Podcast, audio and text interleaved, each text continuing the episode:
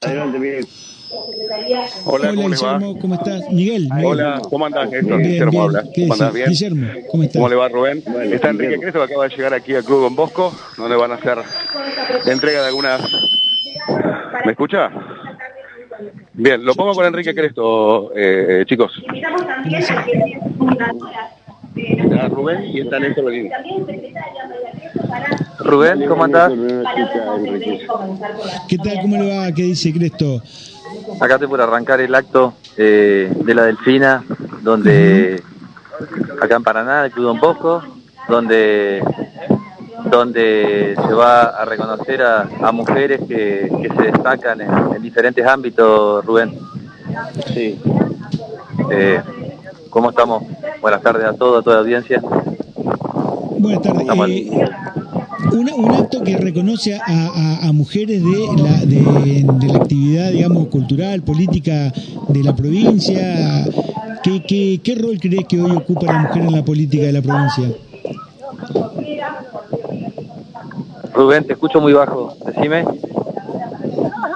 Le preguntaba qué rol cumple para vos la mujer en la provincia. No, no, yo creo que en la, en la vida institucional de la provincia el rol de la mujer es, fundamental y por supuesto más hoy que nunca, donde, donde la responsabilidad nuestra es trabajar en políticas de Estado, en políticas públicas, donde eh, se luche contra, no solamente contra, contra todo, contra toda forma de, violencia, eh, y, bueno, y, trabajar en los ámbitos de participación, eh, y creo que más que nada ese es el gran desafío, y bueno, y nosotros desde la gestión municipal con políticas públicas hemos trabajado en consonancia a, a, bueno, a un protagonismo que, la mujer tiene hoy más que nunca y bueno, queda un camino largo por recorrer todavía, ¿no? Sí, eh, es así. Vos sabés, Enrique, no te queremos robar más tiempo. Antes de anoche, el miércoles, estuvo acá el licenciado Remedi y dijo que las candidaturas se debatían entre Paraná y Concordia. Lo demás, eh, para él, eh, eh, prácticamente quedaban a un costado. ¿Vos sentís, pensás lo mismo? No, yo, creo que, que más allá de que son las dos ciudades más importantes de la, de la provincia y gobernadas por, por, por el justicialismo, yo creo que hay hombres y mujeres muy, muy preparados en, en la provincia. Por supuesto que lo electoral de Concordia y Paraná tiene su peso, pero, pero creo que en este contexto eh, el que tenga la voluntad de, participar del proceso interno y si hay una decisión de, del, del gobernador de, hacer una elección participativa, yo creo que puede haber más candidatos, pero bueno, eso se va a ir viendo en el transcurso de los días y yo creo que eso eso es lo importante.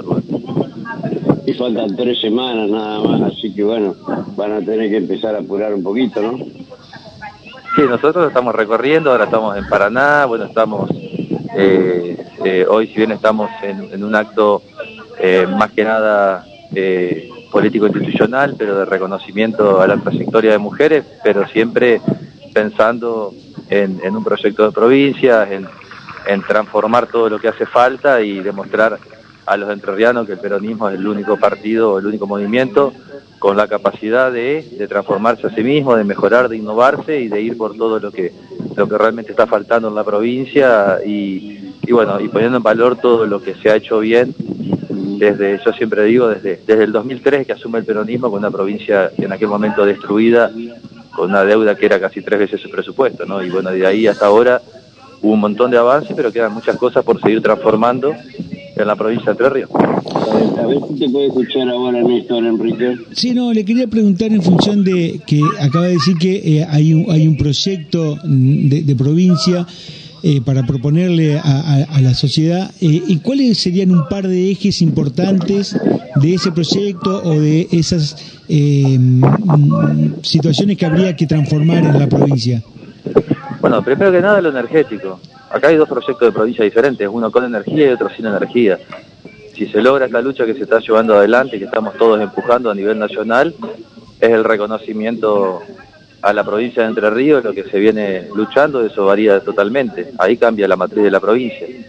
Eh, cuando se hizo la represa de Salto Grande, se pensó en energía prácticamente gratis para todos los entrerrianos y energía promocionada para la industria. Iba, iba a permitir que se industrialice la provincia de Entre Ríos, a tal punto que el año que se empezó a construir la represa, Enrique Tomás Cresto era gobernador de la provincia, y en ese año, que Entre Ríos era la granja de la República, como con la represa hidroeléctrica el objetivo era industrializar la provincia, por una decisión de aquel momento de, eh, del ex gobernador Cresto, se, se creó la región centro con Silvestre Ben y Obregón Cano en 1974 porque buscó ser socio realmente de las provincias eh, de provincias que realmente eh, muy con mucho puje como Santa Fe y Córdoba, ¿no? Y bueno, eso eso quedó inconcluso debido a que Santo Grande nunca se logró que se reconozca todos los beneficios que tenía que tener para la región.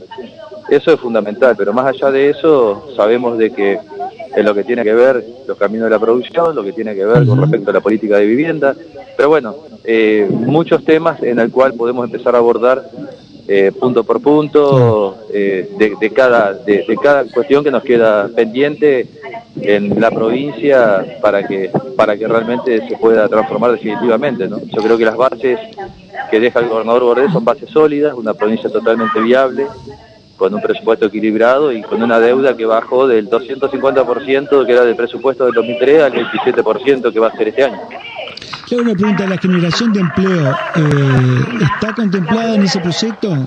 Porque es algo que al peronismo lo distingue de cualquier otro proyecto político. Hola, y te la completo, si esto es directamente proporcional con las últimas noticias que ha habido del INDE de que eh, Concordia es la ciudad con más alto índice de pobreza.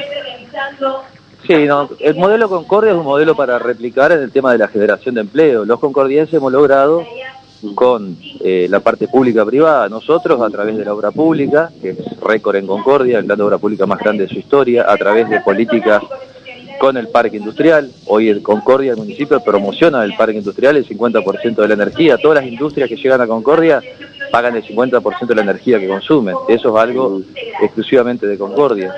Y eso, gracias a todas esas políticas, Rubén, hemos logrado que Concordia tenga la tasa de desempleo más baja de la Argentina, la más baja de Entre Ríos por lo menos, con un 3,6%. Después el tema de la pobreza es algo totalmente ajeno, es una cuestión de la política nacional, en el sentido de que si en Concordia tenés prácticamente pleno empleo, pero lo que cobran está por debajo de lo que es la canasta básica total, que es 180 mil pesos, bueno, es un problema que nosotros tampoco nos podemos meter en las paritarias de cada una de las actividades que se realizan en Concordia.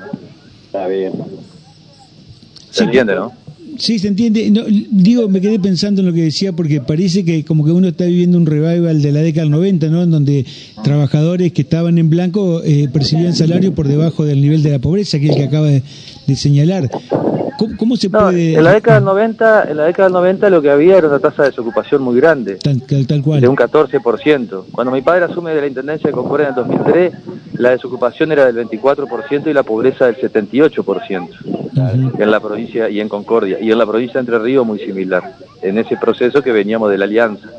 Después, bueno, eh, el crecimiento en Concordia fue muy grande, es una ciudad que tiene hoy 200.000 habitantes, es una ciudad de oportunidades, es una de las ciudades más ricas de la Argentina.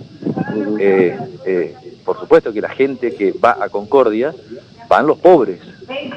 Lo peor que te puede pasar, Rubén, si sos pobre es nacer en una ciudad pobre. Por eso los que nacen en ciudades pobres alrededor de Concordia van a Concordia a buscar oportunidades, a trabajar a la fruta, a la madera, a la arándano, a la nuez pecana, a la forestación, a los aserraderos y a la construcción. y en Concordia los recibimos le educamos a los chicos, se los atendemos en los jardines de infantes, en los centros de salud y generamos lo que es la movilidad social ascendente. Por eso vos vas a ver que todos los que tienen título en Concordia de primera generación son hijos de cosecheros, son hijos de, personas que trabajan en las forestaciones y esa es, la gran, es, el gran orgullo de, ser intendente de una ciudad que la gente la elige para ir a, vivir, ¿no? Está bien, perfecto. Eh, bueno, de mi parte, no, yo también, yo también Enrique, gracias, un fuerte abrazo, ¿eh? gracias por atendernos. ¿eh? Gracias, después lo voy a visitar y charlamos, y charlamos tranquilo. Gracias, hasta Saludos a todos. Gracias, Enrique, muy amable. ¿eh? Gracias. Bueno, lo llamaron dos veces de, desde, ahí como para desde el escenario. Gracias, agradecerle la diferencia. Eh, bueno, ¿estamos? Bueno, Rubén. Gracias, Guillermo. Ah, Gracias, Guille. Néstor. Gracias. Esto es todo de Gracias, aquí, del- gracias, gracias. desde el Eh, club tal del Centro de más Bosco. Buenísimo, gracias. Sí, eh, bueno, mm, decía, estoy en la, en la cumpliendo con la domiciliaria.